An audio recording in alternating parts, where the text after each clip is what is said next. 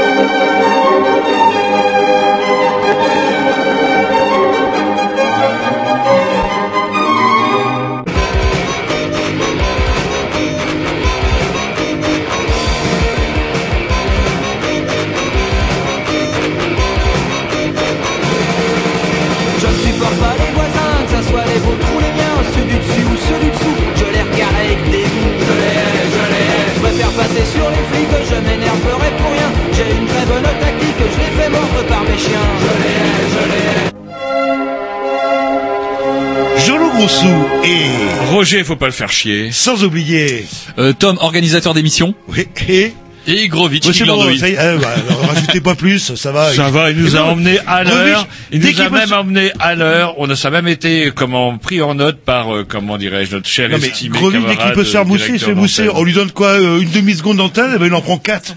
Et euh, bon, bah, ça commence à bien faire. Vous verrez, petit scarabée, ça va venir. Bref, vous écoutez les Grey News si on est mercredi. Vous écoutez les faut que j'arrête de fumer, moi. Ouh, ouh, ah. vous Hein oh, déjà, là, 2014 Vous commence. vous euh, énervez, vous énervez, après bah, vous n'avez plus de l'ambiance, souffle. euh, dedans, dedans, dedans. Le dimanche en rediffusion et sinon, euh, bah, tout ça sur Internet en tapant les Grey News sans X, sans S sur Google. Vraiment arrêter la coke ou Non, la sais co- pas, ça va, arrêter quelque chose. Le café et de fumer. ça, c'est mes bonnes résolutions de, de cette année. C'est parti, un petit X de la programmation. Ah, Ah, Jean-Loup, avec les Greenfish, ça fait un paquet de temps qu'on ne s'était pas écouté. Hein.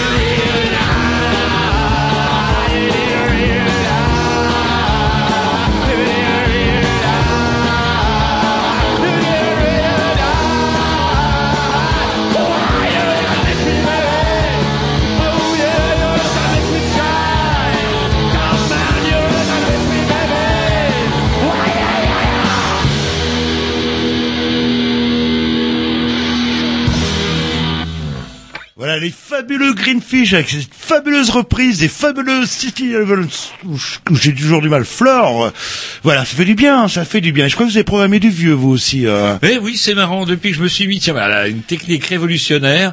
Eh ben, je vais faire du neuf avec du vieux. Ça vous apprendra. Bah ouais, c'est dans les Fallait pas me forcer à toucher dans, la technique. dans les vieux pots qu'on fait les meilleures soupes. Tout à fait. Et cessons de suivre une mode insensée qui voudrait que nous soyons toujours à la pointe forcément de la nouveauté en oubliant les grands anciens. Voilà, et là vous êtes mal barré par rapport au sujet de ce soir.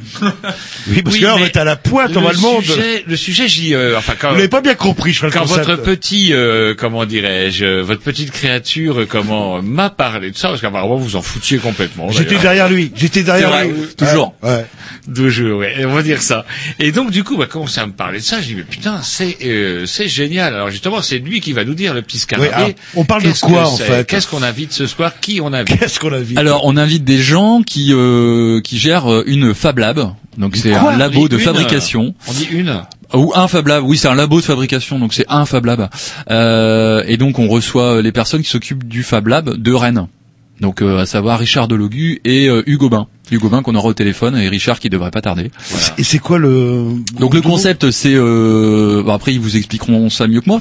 Mais Bah, apparemment, Ah non, mais- personne ne maîtrise Là, le concept. là, Ben voilà, là c'est bien pour ça qu'on les invite. Là, vous êtes en train d'appâter l'auditeur. Il va se dire, Eh ben est-ce oui, que je coupe le poste Non, il je va pas le couper. de foot ou euh, il va pas le couper. Le principe, c'est euh, c'est de réunir des gens qui euh, qui ne force qui ne seraient pas qui ne se seraient pas rencontrés, euh, mis à part dans ce cet endroit un peu bizarre où on va rencontrer par exemple un papy qui a une super idée, qui va rencontrer un ingénieur des euh, de je sais pas quoi, du son, euh, un autre ingénieur de mécanique quantique, je sais pas quoi, Et un qui pouvoir euh, pas forcément, pas forcément. C'est juste créer des, des, des objets. Enfin, euh, c'est vraiment un laboratoire de créativité, Un laboratoire d'idées. D'idées et de créativité. Il est doué hein, quand même pour euh, ménager le le suspens. Mais hein. bon, on va en savoir plus. Hein. c'est bien parce que nous on invite des gens et on n'a toujours pas compris le concept. Si, si, enfin, moi, je vous en déconne, vous n'avez absolument je pas le je le dossier, soutiens. salaud. Même qu'on oublie les couteaux C'était euh, une véritable plein de rillettes sur la abomination. sur la, Bref. sur la platine et que Patoche il a hop, il vérifie toujours un Ah petit oui, coup d'œil. Donc du coup, tout à l'heure, après un petit que c'est sûrement la semaine des Grignoux,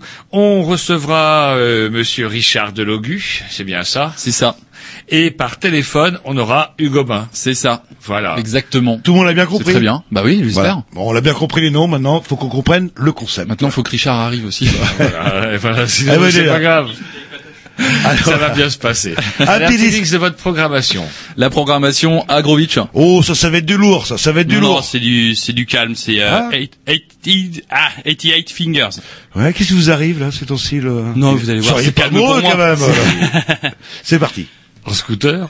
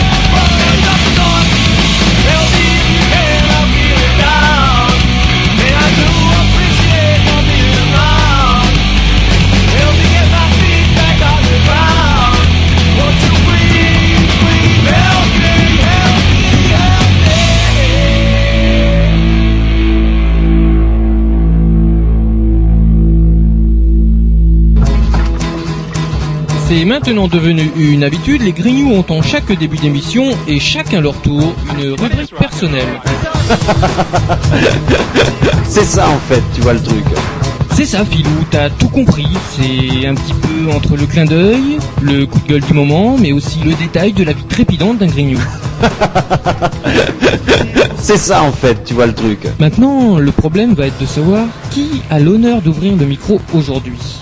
Et ça, euh, c'est pas facile. Attendez, attends, attends, tu me laisses parler, tu me laisses Ah, il est en train de me tirer par la violence, c'est ça vous plaît. C'est ça en fait, tu vois le truc. Et oui, c'est ça la rubrique perso. Allez, rubrique euh, bah Roger, hein, tiens. Ah ouais. Alors Roger, il arrive avec son super gros classeur, etc. C'est vrai qu'il y a un moment qu'il a du mal à s'exprimer, quoi. Et tout ça pour sortir un petit, son petit carnet à la Colombo, comme d'habitude. Vous impressionnez d'emblée. Dès que je vous ai vu avec votre gros classeur, voilà, non, c'est pas ma rubrique, c'est pas ma rubrique.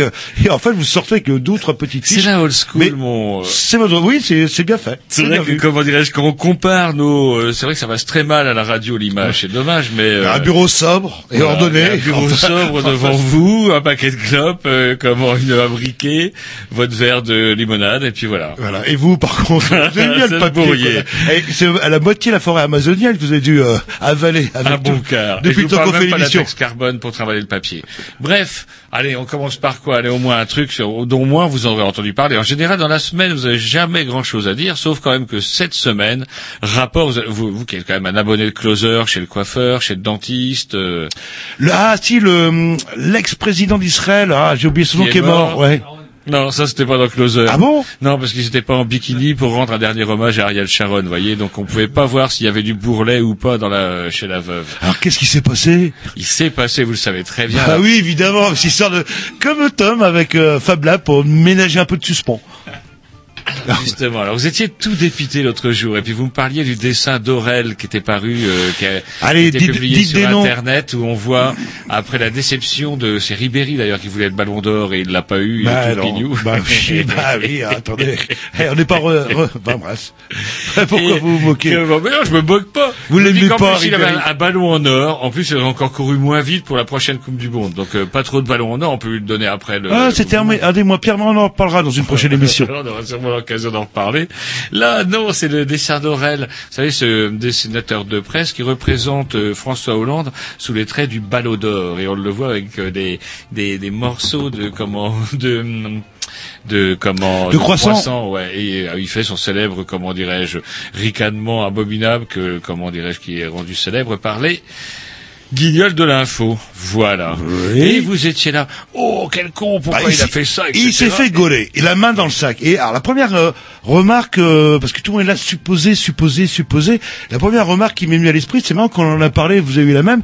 mais C'est pas possible. Ce, ce genre de personne n'a pas le temps matériel, même s'il a envie de. Eh ben, c'est plus ça. Moi, la première réaction qui m'est venue à- à- à- en tête à- par rapport à tout ça, c'est comment il fait? C'est quand même quelqu'un qui est censé gérer une grande puissance de la planète, qui a pas mal de problèmes, qui va enterrer Mandela, qui passe par Bangui en pleine effervescence, qui remonte relever l'économie française et qui a quand même le temps d'aller en scooter avec son garde du corps pour aller comment bricoler une actrice qui est, me somme toute, quand même assez gironde. Il y en a une qui fait la gueule. Attendez, moi, c'est ce que je disais devant la photocopieuse devant mes collègues euh, l'autre jour, suite à ça. C'est quand même incroyable. 25 ans que je suis dans la même boîte, je n'ai jamais baisé. Comment il fait? Alors, apparemment, peut-être qu'en tant que petit fonctionnaire lambda, je travaille encore plus que François Hollande et je n'ai pas le temps de bricoler pendant mes heures de boulot. Enfin, c'est ça qui me, qui m'a. Enfin, c'est ça que je retiens le plus. Peut-être que vous savez pas y faire, hein, simplement. peut-être aussi qu'effectivement, allez savoir. Après, j'ai pas beaucoup euh, Kennedy, dans mon. C'est peut-être, euh, c'est peut-être comme Kennedy, quoi. Ouais. 7 minutes douche comprise, euh, ça peut aller super vite, hein. Il paraît que c'est le pouvoir, quoi. Mais vous, c'est vrai que vous Alors c'est ce pas que m'a dit, pouvoir. c'est ce que m'a dit une collègue qui me dit mais tu sais bien que comment dirais-je, euh, il suffit d'être élu. Mais je dis mais putain, s'il suffit d'être élu, c'est quand vous êtes quand même des, vous êtes quand même assez sottes les mesdemoiselles, c'est quand même incroyable. D'autant qu'en plus, moi j'en étais resté au serveur du bistrot qui, à mon avis, serveur de bistrot, c'était quand même le truc qui vous garantissait en plus d'avoir quelqu'un vous aider à faire le ménage et de bricoler après. Mais quand même, enfin, il s'est fait gauler, mais ça, peut être pire, ça peut être avec un mec, vous vous rendez compte, Ah. le scandale, là, là, là. Alors là, là, eh ben non, il s'en sort bien, finalement, bah, elle est pas mal, Moi, je dis euh, qu'on le- s'en sort plutôt mal. Rappelez-vous la dernière fois qu'une élite française s'est fait choper euh, la main sur la culotte, c'était euh, comment dans euh, euh, Strauss-Kahn, et on le voyait avec des menottes tout chiffonnées, euh, comment dirais-je, dans un commissariat, et j'avais l'impression d'avoir une remontée de... Oui, quand vous étiez jeune, quand- quoi. voilà, quand on voit Dominique Strauss-Kahn encadré de flics, on se dit putain, c'est impossible. Eh bien non, là je trouve qu'on s'en sort pas mal. On renforce le côté glamour et en plus de ça, moi je dirais que au niveau de la cote de Hollande, comme il a la chance de pas être aux États-Unis, parce que regardez comment on avait fait chier Clinton avec euh, une secrétaire et un cigare. Enfin, des- C'est vrai qu'on, enfin, non, on en rigole, Là, mais honnêtement, on s'en fout. tout le monde s'en fout. Et je signale juste un petit détail. par contre, je sais pas si Euh, Est-ce qu'il est marié, euh, François Hollande? Non, il bah est alors, pas marié. Eh ben, il fait ce qu'il veut. Le... Sauf que, est-ce qu'il n'avait pas autre chose à faire? Est-ce qu'il a un plan de travail? Je sais pas, moi. euh, Ah, sur le plan de travail, je peux vous dire, en tout cas, ce monsieur a au moins quelque chose de dur pour quelqu'un que l'on prétend réputé Pour une, pour une molasse, c'est Ah, vrai, voilà, là, le- hein. Ou la Ouais. chevrelle. le- Hein, le pépère. Ah, le Viagra fait des miracles. Non, tu croyais qu'avec le Viagra Bah, je sais pas, peut-être, c'est le pouvoir, c'est le Ah, pouvoir. quoi. Dieu. Mais bon, bah voilà, c'est un aspect, on le prenait pour un, un Pokésden, comme on dit vers chez moi, et non, c'est un conquérant. euh, et bon, bah l'autre, par contre, elle, elle a dû avoir du mal là, ça, à s'en remettre, la Valérie. euh. Alors là, là où ça devient rigolo, c'est qu'on devient en plein, on, ça tombe en plein psycho- psychodrame. Je crois qu'elle est toujours à l'hôpital. Et Ouh, elle va le faire flipper. Je ne vais jamais pouvoir sortir de l'hôpital. Tu m'as brisé. Ouais, et vous croyez pas, Closer, C'est carrément un soap opéra. C'est bizarre que ce truc-là, apparemment, euh, la relation supposée euh, dure depuis quelque temps. Non, ça y est, c'est officiel. Et, euh, et que justement euh, Closer euh, sorte ça quelques jours avant une intervention extrêmement importante, euh, c'est bizarre. Hein, ça se trouve il s'est fait baiser par la droite ou le. euh, Il y a des rumeurs qui diraient que Mais il s'est fait baiser la gueule. Regardez, Mitterrand c'était autre chose quoi. Il avait un rêve complet. Jamais il s'est fait avoir la main dans la confiture quoi. Là. Bon, Autre temps, autre mœurs, et peut-être que Mitterrand était trop vieux pour prendre un scooter. allez, un petit disque euh, et puis on recontinue parce que il y a d'autres choses qui s'est. appelez ça recontinuer. Oui, parce qu'il y a des choses qui sont passées aussi. hein. C'est parti, programmation A. Yes Ah, Ah, enfin. tiens, justement une vieillerie euh, ah, rancie d'un bon vieux groupe punk, mais par contre dans une, euh, une interprétation qui elle l'est beaucoup moins, mais qui est aussi intéressante. Ouais, vous dites, vous dites vieillerie à mourance. That we'd later combine both styles, unify the techniques. But still, we're too young, too full of ignorant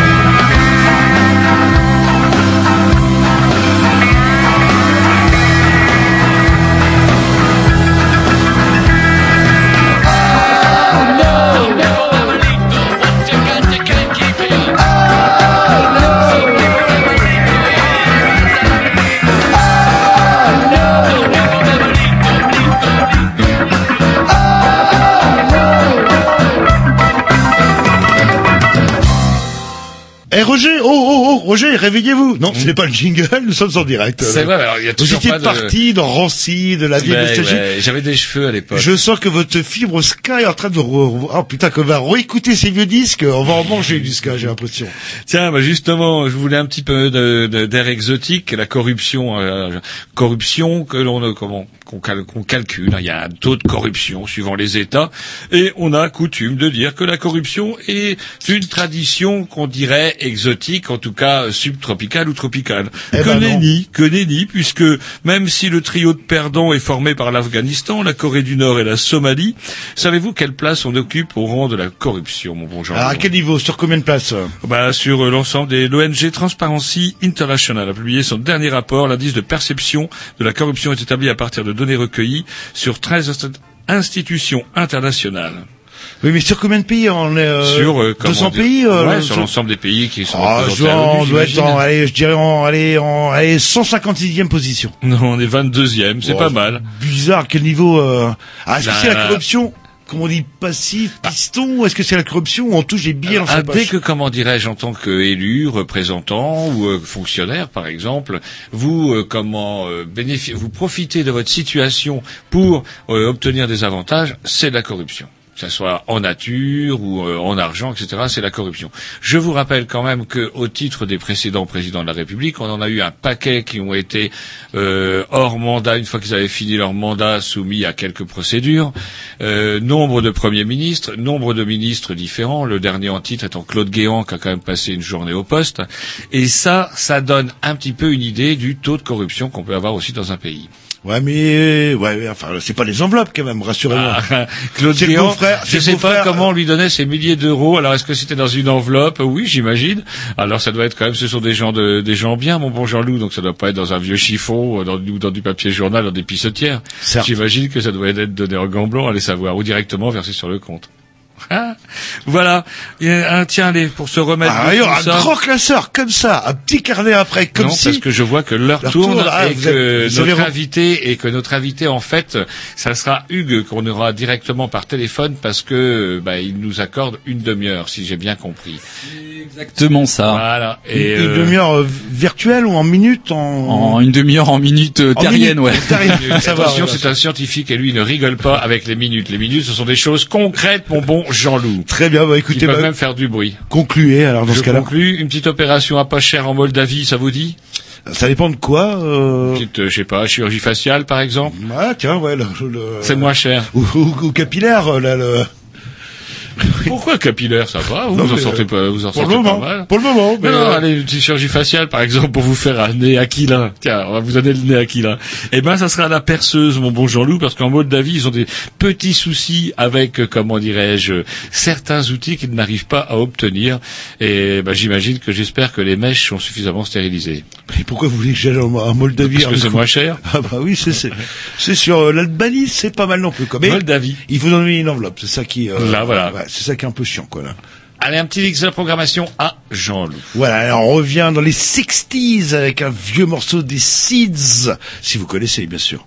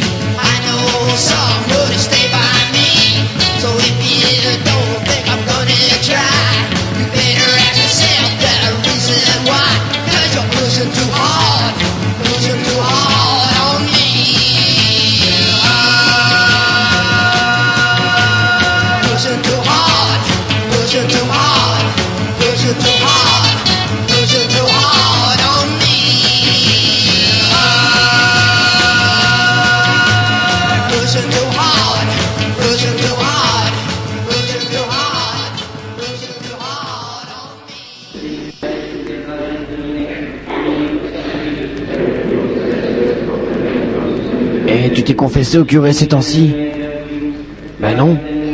À moi, faut que j'y aille. Ben, J'ai raconté partout que les grignoux étaient vachement balèzes en sciences et techniques. Ah ouais, alors? Ben, c'est un super gros mensonge. Sciences et techniques euh, par euh, les ingénieurs grignoux, voilà. Enfin, ouais. On dira ce qu'on veut, mais voilà. Un très très vieux jingle parce qu'on a évolué depuis, n'est-ce pas, Roger? On n'a pas eu beaucoup de nouveaux jingles, mon bon Jean. Non, mais au niveau technologie, maintenant que vous avez le numéro de téléphone de Grovich et de Tom, vous avez fait une sacrée, un sacré bond en Ah avant. bah, c'est vous êtes clair. passé enfin dans le 21e siècle. Ouais, c'est clair, c'est clair. Et je suis assez stupéfait de voir justement comment à tel point on peut bénéficier d'une telle technologie prodigieuse par ses capacités et ses effets et ses réalisations et le peu de progrès que nous voyons dans nos jingles. Oui, ça, c'est une autre histoire, mais ce sera l'objet d'une émission spéciale dans quelques semaines. En Ou un attendant, stage de formation pour nos techniciens, peut-être. en attendant, nous accueillons euh, bah, Richard, euh, qui fait partie de ah, association, mouvement, euh, Fab Lab, qu'on on pourrait le définir en. C'est une asso, c'est un mouvement, ce serait Ah, quoi c'est oui, c'est assez compliqué. Alors moi déjà je suis directeur de l'association Bug. Donc déjà c'est donc euh, je travaille à l'association Bug avant tout. Que l'on connaît sur l'antenne de Canal B. Voilà, puisqu'on a animé euh, l'émission Étoile pendant pas loin d'une dizaine d'années, je crois, à peu près. Avant de. Oui, bah c'est la, masse euh, de travail, on va dire, euh, faisant euh, la vie aussi avec euh, les enfants en bas âge, etc. On fait que c'est vrai qu'on a Que dû vous avez pris, prendre de la 10 ans distance, en- absolument. en- c'est ça, on a vieilli, voilà, là. on a vieilli. Et puis euh, oui, je trouve que ça fait deux ans que c'était vraiment en pointillé, et puis c'est devenu en, plus en pointillé du tout, c'est-à-dire que en ligne discontinue, on va dire. Et puis on a été obligé d'arrêter parce que tout simplement on a année beaucoup ça- trop de boulot. je crois que ça fait deux ou trois ans euh, qu'on a dû euh, qu'on a dû arrêter. Et c'était une émission spécialisée euh, justement dans les nouvelles technologies. Absolument, euh, c'était l'émission euh, consacrée à l'internet et aux multimédia et ce depuis euh, je crois que c'est depuis 1999. Voilà.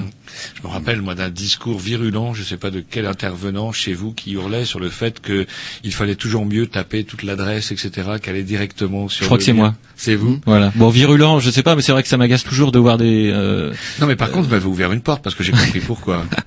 parce que c'est vrai que de saisir l'URL dans Google, ça m'agace toujours, hein, parce qu'on croit que Google devient un navigateur Internet, alors qu'on a déjà un navigateur Internet, voilà, et qui s'appelle Mozilla ou Internet Explorer, enfin moins déjà, euh, ou d'autres, peu importe.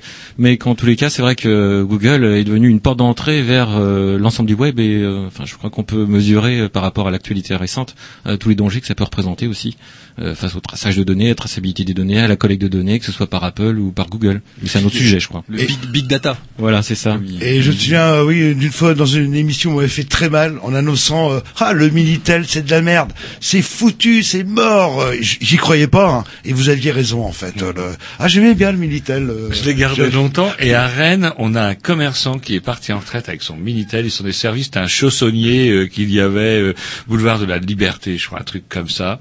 Et il avait une boutique de chaussures et de chaussons, vieille vieille boutique. Et il faisait encore ses commandes par Minitel et ses fournisseurs le servaient par Minitel. C'est pas merveilleux Euh, Oui, vous vous souvenez ce que c'était le minitel, Richard Ah oui, moi je l'ai utilisé. J'ai utilisé, mais c'est vrai qu'à Rennes, euh, on a fini par en être un peu dégoûté du Minitel parce qu'il a été fondé à Rennes et c'est vrai qu'on en parle tellement et on nous rabat tellement les oreilles avec le Minitel qu'à force on finit par se dire bon bah stop, on arrête avec avec, ça. avec un look particulièrement au top, cacadois, je vous rappelle. Oui, c'est ça, c'était moche. Mais en revanche, euh, c'est vrai que ce qui a vraiment relancé, enfin ce qui a lancé le commerce électronique en France, qui est un des pays dans lequel le commerce électronique marche le mieux dans le monde, hein, c'est le Minitel et particulièrement le Minitel rose. Hmm, bah, Voilà. comme le, le Qui a qu'a fait des complètement de précurseur, Certains, euh, de certains comme en grand Manitou de l'économie française aujourd'hui. Oui, et puis sur les systèmes de paiement électronique, ils ont été des précurseurs. Oui, aussi. et puis je crois que c'est ce qui a lancé aussi Internet euh, au sens plus global. S'il n'y avait pas eu les sites roses ou l'équivalent des sites roses, sauf que là il y avait les images. On n'avait pas la nana avec des pixels qui faisaient un centimètre euh, carré. Ça quoi, me là, rappelle les parties de ping foot que nous faisions sur nos premiers Atari. Ouais, et c'est vrai qu'on quelque part on avait le Internet à- à- ou le l'idée d'Internet avant tout le monde euh, via le, le minitel. Oui, ah bah, du réseau, oui. Après, c'est vrai que le, ben, le- le- l'internet est né euh, il, y a, il y a beaucoup plus longtemps. Hein. C'est, aux États-Unis notamment, et c'est vrai qu'il était déjà utilisé dans les dans les universités américaines. Euh, mais c'est vrai qu'on a eu une habitude, on va dire, de la communication euh, électronique, euh, malgré le fait que c'est vrai que l'internet a pris du temps en France plus que dans d'autres pays, notamment les pays du nord de l'Europe, à À cause arriver. de- à et- cause du Minitel, peut-être Ouais, je pense, ouais. C'est-à-dire qu'on a, on a continué à se servir de Minitel, et c'est vrai qu'on s'est moins habitué à l'Internet, enfin, moins rapidement, on va dire. En revanche, il y a eu une croissance exponentielle, mais c'est, c'est un peu la caractéristique française, c'est-à-dire qu'on met toujours un peu de temps à, À rentrer dedans, et Voilà, tout à fait. On est dedans, toujours un peu sceptique, avoir un peu de recul euh, et de distance vis-à-vis de ces nouvelles technologies, mais qu'en revanche, une fois que ça prend, c'est extrêmement euh, brutal, c'est-à-dire que ça, ça, ça croît très rapidement. Et on voit le cas là actuellement, ça a été avec le téléphone mobile, là on voit avec l'arrivée des smartphones, l'achat des tablettes, ils sont vendus énormément l'année dernière et cette année ça va être terrible aussi. Mhm. Voilà, donc euh, ça prend et c'est assez, c'est. Ah, puis ça révolutionne. la, important.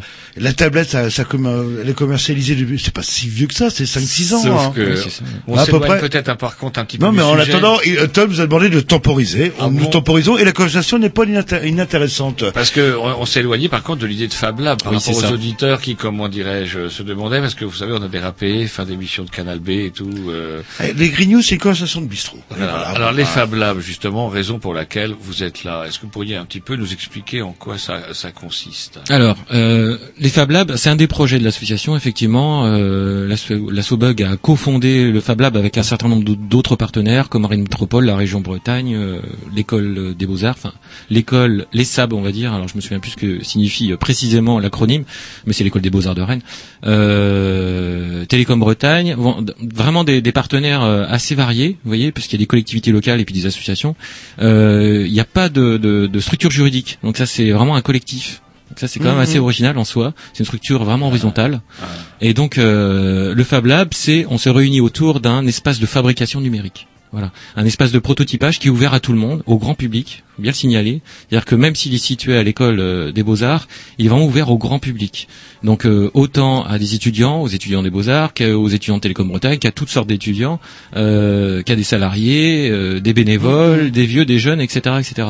Donc c'est un objet éminemment social. C'est pas c'est pas exclusivement un objet technologique. Parce que, voilà, on sort les labos euh, comme des laboratoires parce que là, les beaux arts, c'est assez emblématique. Pourquoi les beaux arts Pourquoi, comment ils, pourquoi ils se sont associés à, à ce projet? Parce que c'est la section design en fait qui accueille euh, le, le Fab Lab, donc qui s'appelle le Lab Fab parce que c'est le laboratoire de fabrication, c'est parce qu'il est francophone tout bêtement. Euh, et donc euh, c'est la section design qui accueille euh, le Lab Fab et qui s'intéresse tout particulièrement au numérique, puisque dans le design aujourd'hui, de plus en plus, on trouve des designers qui designent des objets intelligents. On en parle beaucoup actuellement avec euh, le CES qui a lieu à Las Vegas actuellement. Euh, et donc, s'intéresse particulièrement au numérique et parfois au service aussi. C'est-à-dire qu'on parle aussi aujourd'hui de design de service. Mm. Et c'est vrai que si des marques comme euh, Apple, etc., ont, ont perçu avec certainement une technologie, mais aussi c'est parce que ça avait de la gueule, quoi, là, en, en termes de stylisme ou de, de design, comme vous dites. euh. Et d'ergonomie, ouais. C'est vrai que c'est là-dessus que c'est. euh, On se passe à un petit disque. euh, On a encore plein de questions à vous poser. Ne vous inquiétez pas. On vous a même préparé un petit lit de camp si vous voulez vous reposer. hein. À quel oreiller Ah, Mais l'oreiller est douteux, par contre. C'est parti. Petit, je sais pas. Programmation à Tom qui s'attendait. Bah, bah, et Tom, c'est son. It's kind of hard to try to get people to see where you're at and where you're going.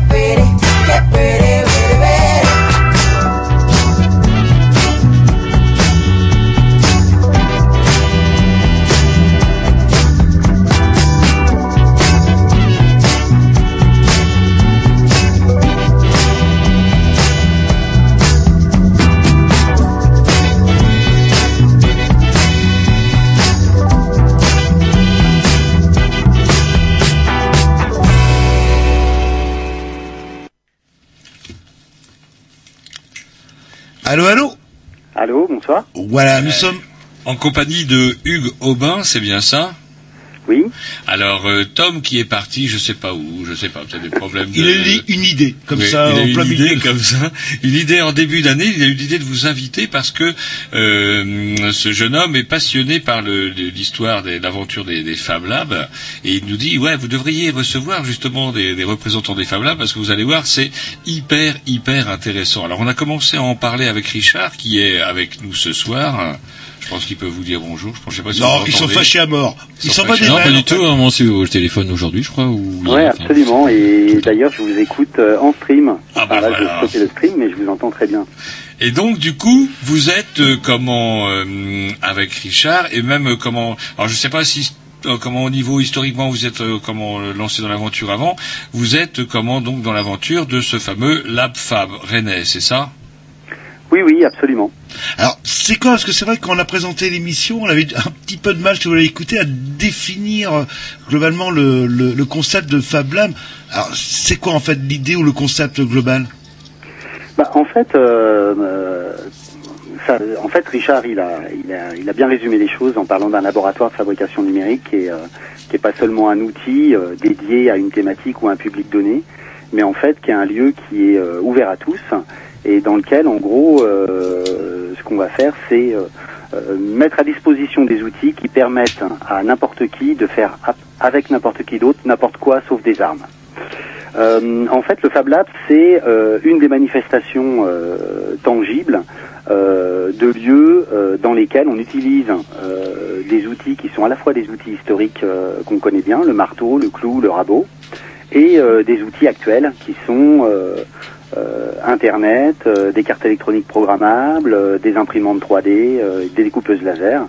Et tout ça, euh, en gros, euh, pour ce qui concerne les Fab Labs eux-mêmes, ça vient en fait du MIT aux États-Unis, où il y a un professeur qui s'appelle Neil Gershenfeld qui a fait au début des années 2000 un cours assez iconoclaste qui s'appelait euh, Comment fabriquer tout et n'importe quoi. Et donc, euh, au lieu de faire seulement un cours, euh, il a fait un lieu. Et dans ce lieu, il a euh, installé et rassemblé euh, des euh, machines qui permettent en gros de retranscrire dans le monde réel les pratiques de collaboration qui sont le quotidien de ceux qui militent, hein, qui construisent, hein, qui codent ou qui développent des actions en utilisant en gros les médias numériques.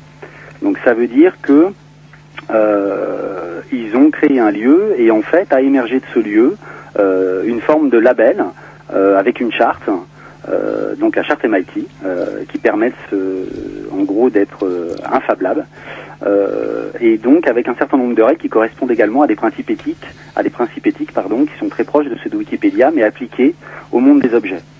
Donc, euh, euh, pour être un Fab Lab, en gros, euh, il faut être un lieu euh, qui obligatoirement est ouvert à tout public hein, gratuitement pour découvrir des savoirs et des outils qui permettent euh, de répliquer des choses qui sont inventées partout sur la planète, de les améliorer n'importe où sur la planète et euh, de pouvoir euh, faire du prototypage rapide pour inventer des choses nouvelles.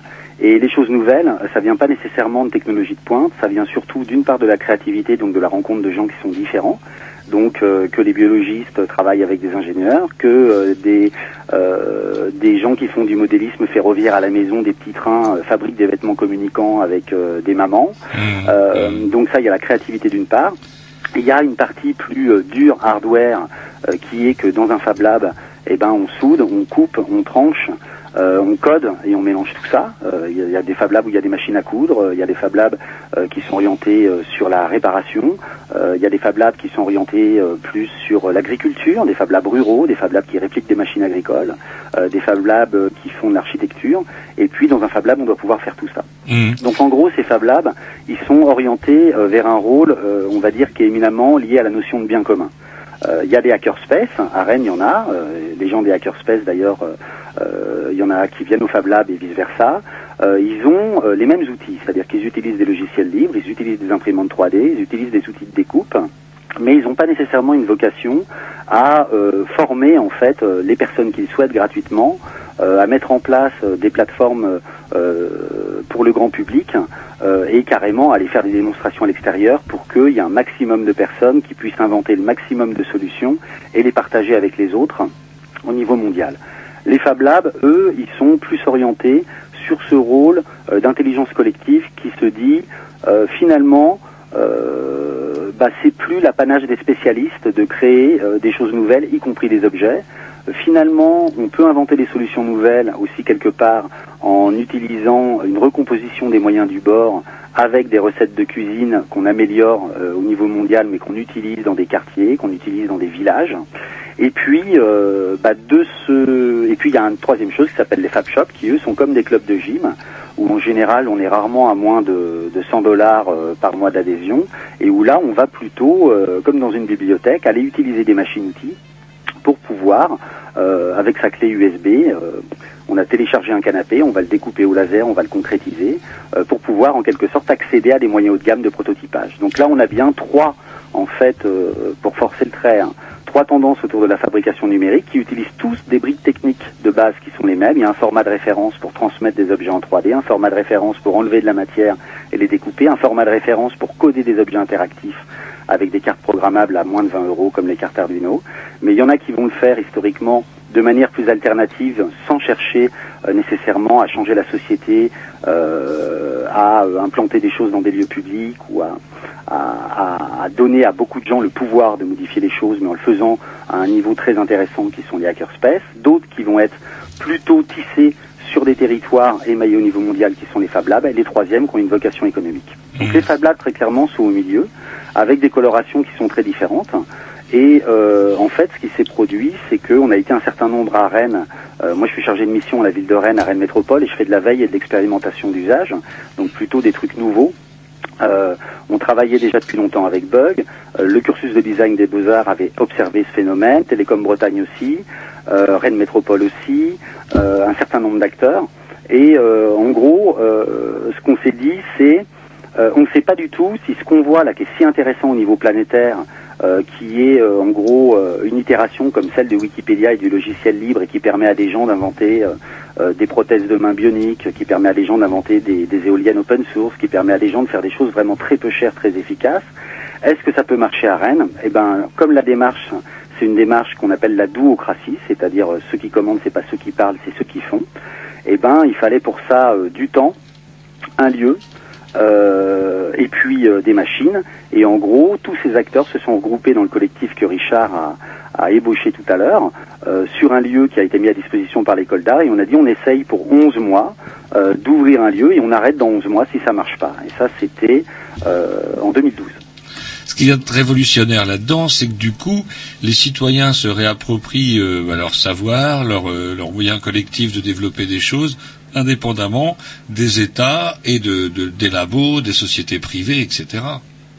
Bah, en fait, euh, ce qui est stupéfiant, c'est euh, nous, on a au départ essayé une chose qu'on continue pour le moment et euh, qui marche tellement bien qu'on a, du mal à suivre euh, dans la documentation et même pour les mettre en ligne. C'est que dans un Fab Lab, en fait, on ne fait pas les projets des gens.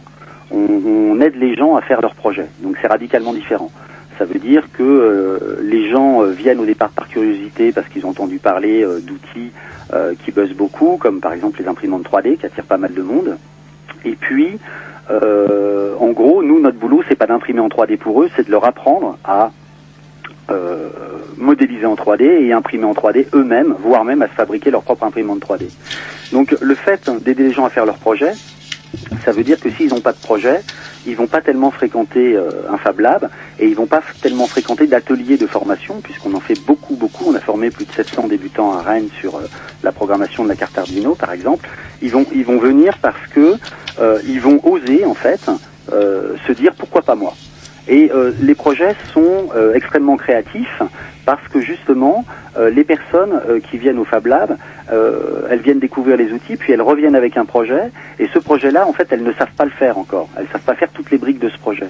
Donc du coup, elles vont demander de l'aide. Et l'aide qu'on va apporter, ça va être d'une part de la formation, donc des ateliers, d'autre part des machines qui permettent de fabriquer, c'est vrai, à peu près n'importe quoi au niveau matériel, ou de coder à peu près n'importe quoi. On peut coder des pulls verts, on on a des protos d'encre conductrice, de maillots de bain lumineux, des prototypes avec des handicapés, euh, des prototypes de domotique, euh, des prototypes de doudou pour les enfants, euh, des boules lumineuses pour trouver les clés dans les sacs à main. Enfin, on n'imagine pas. Et ces prototypes-là, nous, on les on les invente pas du tout.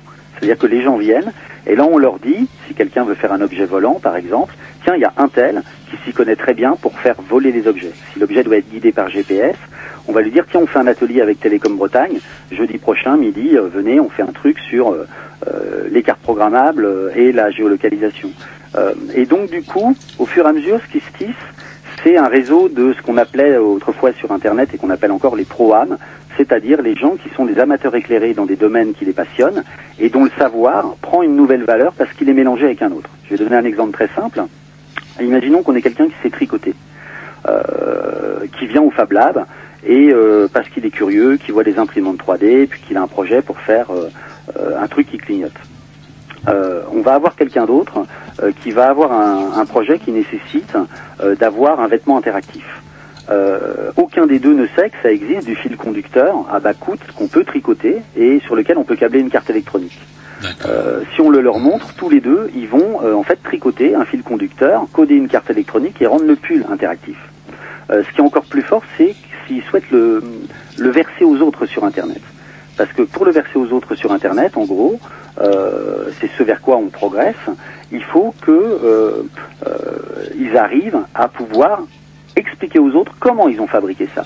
S'ils arrivent à l'expliquer aux autres comment ils l'ont fabriqué, par le biais de photographie, euh, de construction, par le biais de mode d'emploi, par le biais de code, il y en a qui ont des blogs, il y en a qui ont des GitHub, comme on dit, hein, des dépôts de code, eh bien, euh, de fait, euh, on devient un des 105 150 Fab Labs sur la planète qui participent au Wikipédia des objets, c'est-à-dire au fait qu'on abonde euh, le bien commun, non pas seulement avec un, un annuaire, avec un dictionnaire, mais carrément avec des objets téléchargeables, avec des recettes de fabrication.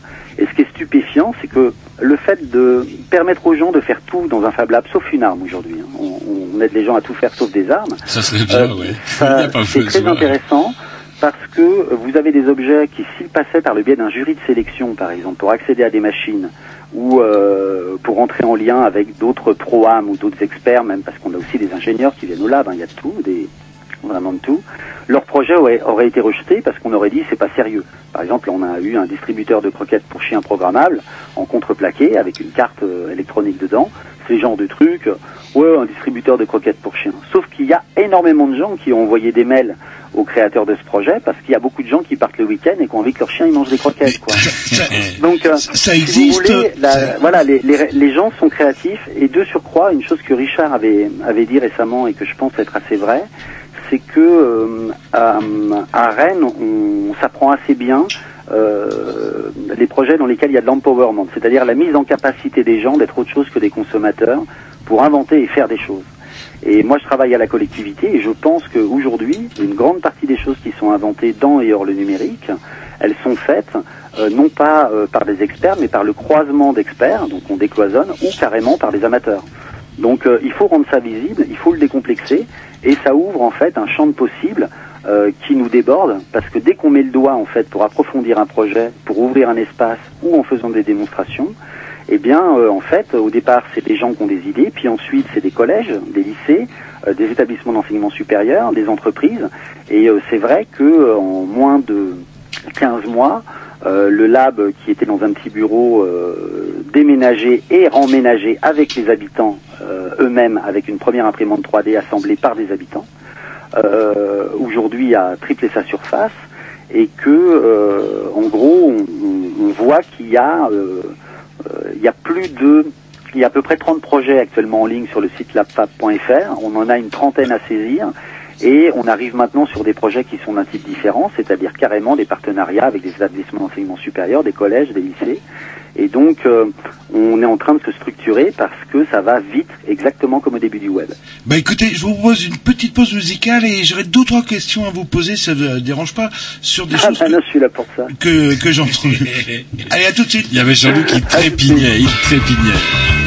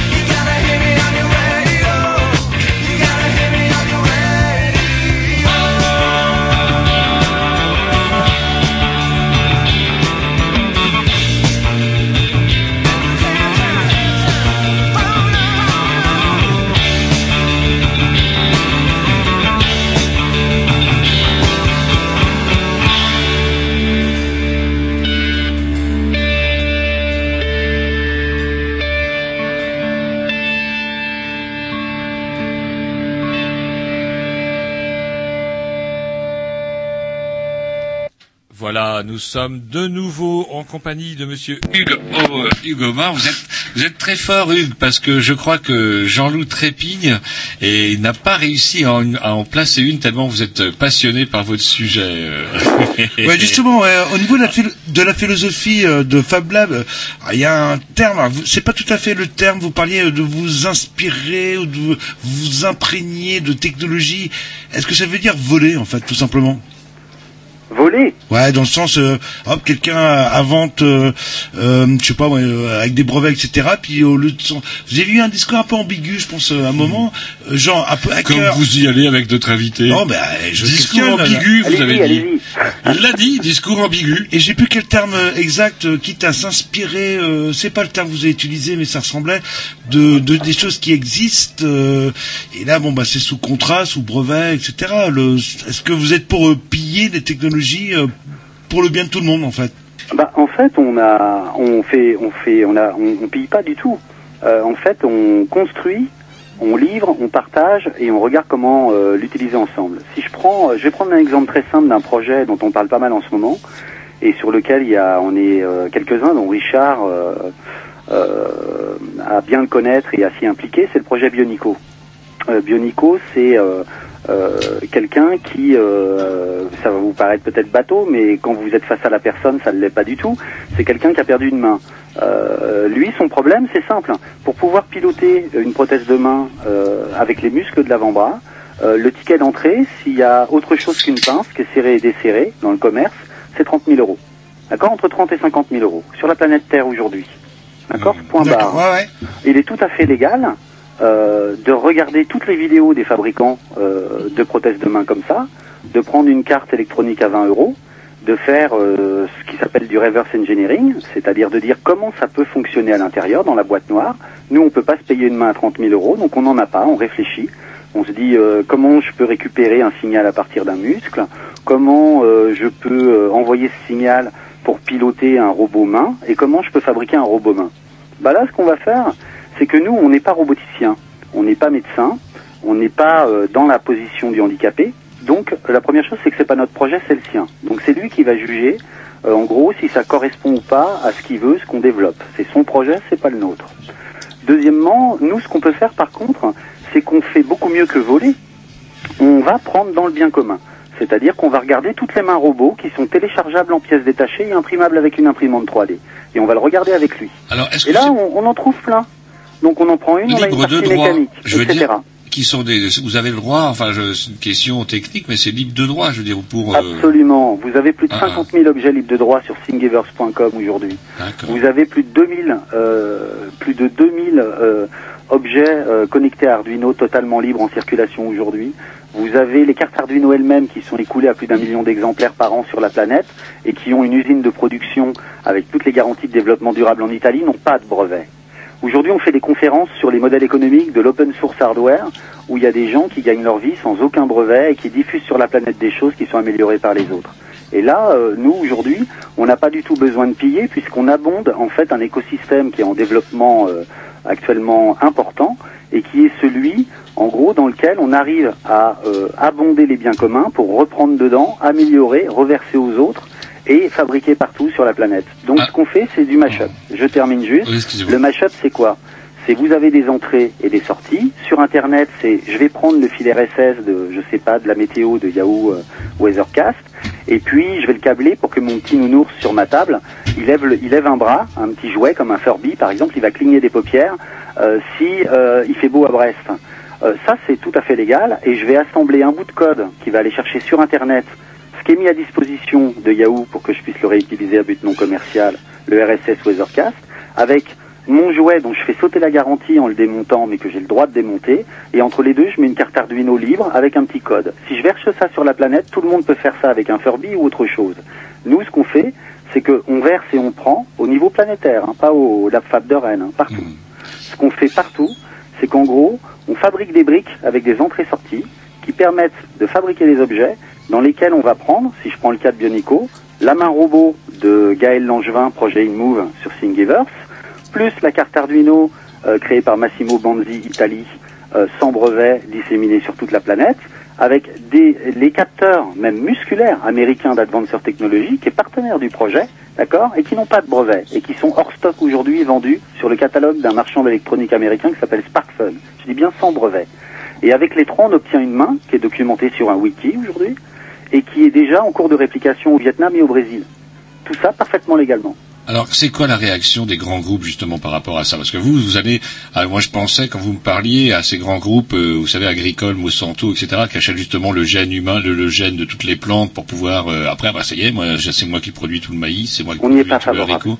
Ben, j'imagine bien. Mais justement, vous procédez totalement à l'inverse puisque vous remettez aux gens euh, euh, bah, le bien commun quelque part, et ils réagissent comment? Parce qu'il y a quand même des gens qui doivent pas être trop joyeux de vos initiatives. Bah, en fait, il y a, y a- au départ, il y a eu une réaction euh, quand on parlait de ça avant euh, d'ouvrir le LabFab, en fait. Et puis euh, Richard et, Richard connaît bien la question, il s'intéresse depuis longtemps. Euh, on s'y intéresse en fait depuis longtemps, euh, bien avant le LabFab, c'est-à-dire cette question des biens communs, de l'open source. En gros, au départ, par rapport au LabFab, ça n'intéressait pas grand monde euh, euh, au niveau des décideurs euh, d'entreprise. Ensuite, quand on a commencé à avoir euh, des gros succès comme la carte Arduino au niveau planétaire de choses sans brevet, avec un impact économique parce que les gens achètent cette carte à bas prix pour fabriquer d'autres choses et du coup il y a des usines qui se créent, des emplois qui se créent.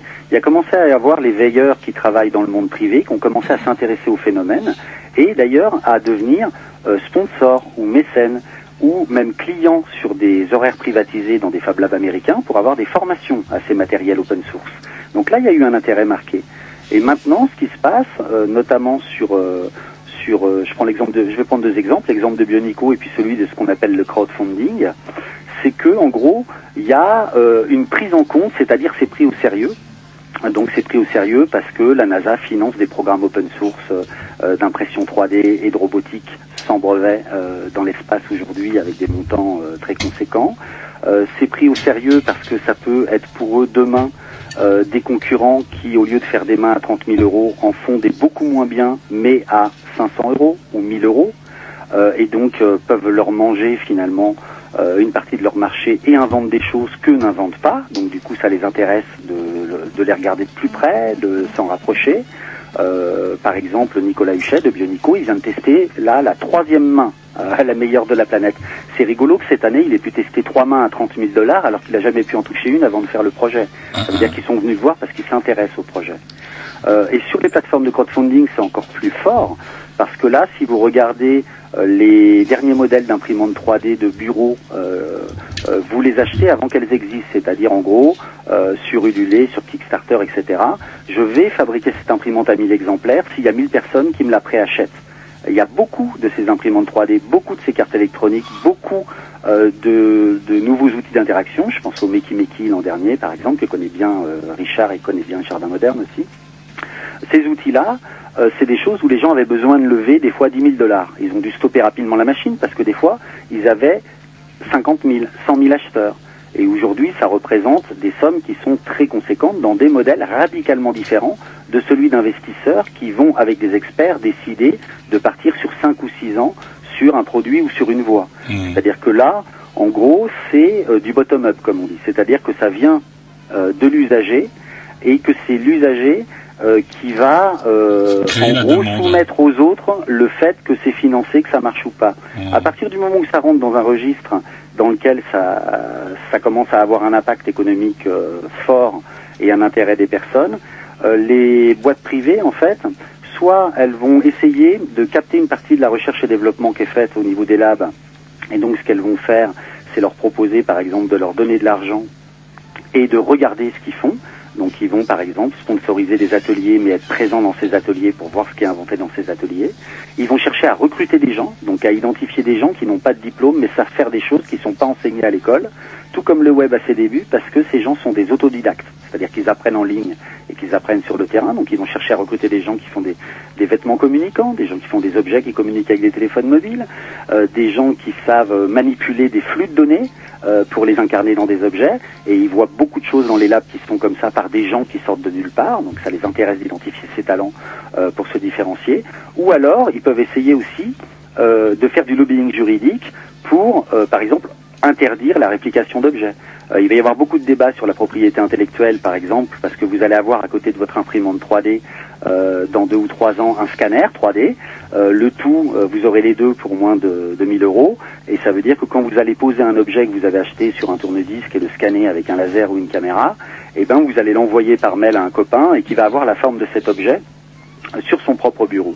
Donc cet objet-là a pu être créé par un prestataire privé. Donc aujourd'hui, on voit qu'il y a des batailles importantes, euh, qui le juridique est vraiment important là-dessus.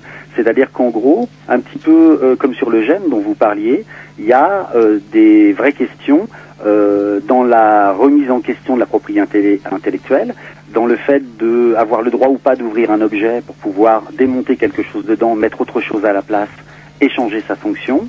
Et les acteurs privés peuvent également faire du lobbying entre guillemets juridique pour euh, bah, par exemple, dès que les gens se mettent à faire des drones qui étaient vendus uniquement aux militaires à plusieurs euh, centaines de milliers d'euros, qui font des drones plus petits, capables d'embarquer des caméras pour voir les failles dans les ponts, euh, qu'empêchent de détourner des trains et qui coûtent moins de 2000 euros. D'ailleurs, il y a un atelier drone complet au, au lab demain et après-demain. Euh, là, euh, quelque part, il faut tout de suite qu'on explique que les drones c'est dangereux et que tout le monde n'aura pas le droit de les faire voler. C'est marrant parce que Euh, justement j'avais envie, j'avais envie de vous envoyer sur la charte, derrière. la charte du mythe justement parce que du coup les, les inventions, euh, moi vous me, comment je vais chez vous, je vous m'apprenez à fabriquer un drone et en fait je suis un grand malade qui va mater les petites filles qui vont prendre leur bain, euh, j'ai ma caméra qui se balade un peu partout. Comment on fait du coup? Est-ce qu'il y a, euh, est-ce que ça, ça- ça pose problème ça? Bah, Aujourd'hui, vous êtes de toute façon, euh, en tant que citoyen, vous êtes tenu de respecter la loi. Donc ça veut dire que si par exemple, je vous apprends à faire un épluche pomme de terre au lab, et que en fait vous fabriquez cette épluche pomme de terre pour poignarder sauvagement euh, Ma voisine. votre petite cousine euh, qui a arraché la tête de vos big Jim quand vous étiez jeune, euh, je ne m'en sens pas responsable. Euh, par contre, euh, si vous voulez faire imprimer un Liberator, donc un pistolet imprimable en 3D, euh, ce sera non. Parce que la vocation de cet objet, c'est de nuire à autrui, et que dans la charte des labs, on fabrique pas euh, d'objets euh, dont la vocation euh, ou la fonction première est euh, de nuire à autrui. Par contre, ce que, juste, ce que je veux juste dire qui est important, c'est qu'aujourd'hui, tout un tas d'attributs qui concernent la manufacture des objets complexes. Ça veut dire quand c'est un objet complexe, c'est-à-dire vous pouvez refaire à la maison un robot qui a été inventé la veille avec une imprimante 3D et une carte à 20 euros. Il est certain que ça, ça bouscule euh, un état des lieux, tout comme l'irruption des blogueurs, euh, l'irruption des photographes amateurs, l'irruption des vidéastes amateurs a quand même remis en question depuis un certain temps, euh, on va dire, un certain monde euh, des professionnels des médias, et ça va être la même chose dans le monde des objets. Alors, la révolution, c'est la, c'est l'imprimante 3D, parce que moi j'ai l'impression de débarquer de la planète Mars. J'ai déjà vu des tenues entre les mains des objets justement qui avaient été fabriqués avec euh, avec ce genre d'appareil. Ah ouais, c'est apparu quand ça euh, cette fameuse imprimante euh, 3D qui permet justement de parce que l'intérêt de ces objets de, de ces machines-là, c'est qu'elles peuvent reproduire l'intérieur des choses. Par exemple, on voit l'intérieur d'un coquillage, etc. Ce qui est très très dur à mouler, elle, elle peut le faire. Bah en fait, euh, oui. Aujourd'hui, c'est un objet de fantasme, c'est-à-dire en gros l'impression 3D, euh, un petit peu comme les Fab Labs d'ailleurs. Ça exalte l'imaginaire et donc euh, c'est un peu, on imagine un peu que c'est la solution à, à tout, qu'on peut tout faire avec. La réalité, c'est qu'on est limité en termes de matière. Euh, Aujourd'hui, euh, la plupart des imprimantes 3D impriment du plastique qui est, euh, on va dire en gros, pour simplifier, très proche du plastique à Lego. Par contre, euh, la réalité, c'est que c'est assez coriace, léger et peu coûteux euh, pour que si vous imprimez un truc qui est gros comme un dé, vous pouvez sauter dessus à pieds joints, vous le casserez pas. Euh, si vous voulez euh, réparer une chaise cassée avec un, un truc imprimé en 3D, euh, c'est possible. Si vous voulez euh, imprimer une monture de lunettes en 3D, euh, c'est possible. Donc il y a, c'est vrai, quelque chose de fascinant, mais qui vient avant tout de la baisse de coût et de l'offre d'objets téléchargeables créés par les internautes comme des vidéos émises en ligne tous les jours. Donc l'impression 3D, c'est quelque chose qui est en fait quelque part une métaphore de la capacité aujourd'hui des réseaux comme Internet à non pas seulement véhiculer une information, un mème, euh, ou, euh, ou à rendre accessible une application, mais vraiment quelque part euh, le fait que en posant un objet euh, sur un serveur, n'importe qui peut le mettre dans la main d'un autre qui a accès à une machine de ce type-là. Rien que ça, déjà, c'est on est très proche de la téléportation, ça paraît magique. Ah, clair, Euh, la, réalité, c'est que c'est assez lent. Mais il faut savoir quand même que l'impression 3D, c'était 20 000 euros chez les professionnels il y a 7 ans. Aujourd'hui, c'est environ entre euh, 600 et euh, 3 000 euros suivant la qualité de la machine. Euh, il faut savoir que depuis 6 mois, on peut imprimer en matière conductrice, on peut imprimer en matière flexible, on peut commencer, on fait en Bretagne des, des plastiques imprimables euh, à base d'algues depuis peu. On fait, euh, on commence à attaquer le métal, la céramique, le chocolat, euh, le culinaire, et tout ça en moins de 12 mois. Vous allez Donc, mettre euh, euh, au chômage un paquet de gens. Pardon Vous allez mettre au chômage un paquet de gens. Non, il va y avoir exactement comme avec le numérique des tas de nouveaux euh, métiers, niches de métiers qui vont exister. Et le fait est que euh, aujourd'hui, il y a euh, des points aveugles. Plus les usages avancent, plus les points aveugles de l'inertie euh, euh, des- de, de nos systèmes de formation euh, continue notamment émergent. En gros, vous avez des tas de gens qui ont des savoirs de très grande valeur et euh, à qui on apprend à les valoriser qu'au travers du système de brevet. Le système de brevet ne sera pas le seul à exister demain pour les ingénieurs, y compris les ingénieurs de Beaulieu euh, à Rennes, qui sont de très bon niveau. Il est donc essentiel qu'ils apprennent ces nouveaux modèles. Si vous prenez euh, les, les outils de découpe laser euh, ou de découpe bois couplés aux cartes électroniques, aux imprimantes 3D, qui permettent d'incarner du code dans des objets, il y a des tas, des tas euh, de métiers, d'intégration, euh, de formation, euh, parce que tous ces outils et les codes évoluent sans arrêt. La réalité, c'est que il va falloir, en gros, arriver à pas se dire on va monter maintenant un cursus pour apprendre un savoir de 2013 aux gens qui le sauront en 2017. Il va falloir plutôt apprendre l'apprenance, c'est-à-dire le fait qu'on est tous, euh, on va tous être capables euh, d'apprendre en continu euh, les uns des autres les nouvelles pratiques et outils euh, qui évoluent comme une seconde nature. Et ça, c'est quelque part, il y aura un impact aussi sur les métiers existants. Mais ça ne veut pas dire qu'on va mettre tout le monde au chômage, loin de là. Ben écoutez, on vous remercie de cette euh, intervention fort intéressante et on en parlera dans quelques années. euh, Ouais, que- ouais, mais c'est carrément, c'est vrai que c'est de la science-fiction. Je croyais qu'on allait casser la gueule aux martiens, en fait, non. Non, c'est les martiens qui vont. Ouais. Et par contre, vous, vous utilisez toujours un vieux téléphone. hein. C'est ça qui est un petit, un petit peu décevant. Je m'attendais à ce que vous débarquiez par téléportation. Non, il euh, croyait vous virtuelle. voir un petit peu, vous savez, comme euh, l'empereur dans la guerre des étoiles, vous voyez. Bah, bah, alors, euh, alors on vous lance un défi. Dans ce cas, on fera une émission des Grignoux sur un monde virtuel libre en duplex avec les internautes assis dans des chaises en 3D. Et euh, ça, c'est quand vous voulez. On a ce qu'il faut là. C'est vrai? Moi, bien sûr. Non. Ouais, mais Attendez, écoutez, parce que nous, on est- attendez, parce que nous, on est capable, parce que on est. Mais nous aussi. Et c'est prêt Les ou auditeurs nous entendent. Il vous faut un peu de temps ou c'est prêt Bah, il faut surtout du temps pour euh, pour que je puisse vous former, les amis. Sinon, euh, l'île virtuelle, on l'a, oui. Eh ben, écoutez, ben, euh, je crois que de toute façon, ça y est, on a votre contact. Euh, On va mettre du temps, mais je crois que vous imaginez comment on va être bien vu par le patron avec ça. Potoche, là, je crois qu'il va, voilà, il va pas revenir. Ah. Et c'est vrai qu'on. Merci à vous. Salut Richard. À, à très bientôt à tous. Merci à vous, Hugues, en tout cas, pour euh, cette intervention passionnée et passionnante. Et du coup, euh, ben, on va vous retrouver très bientôt. Voilà. Et moi, je vous écoute. Au revoir. Au Merci. revoir. Et en attendant un petit morceau de la programmation à Jean-Loup, alors juste devinez euh, qui a écrit le morceau original. Le morceau Le morceau Le morceau, oui. Mais c'est l'émission Ah, Gallo c'est- là qui va l'émission. Non Qu'est-ce que vous voulez Voilà. Après, qui qui l'a, non Faut que je lève mon casque, ça fait bizarre. Bon bref, euh, qui a écrit le morceau original de la... euh, de la... Allez-y, faites-le écouter. Qui a écrit le morceau original?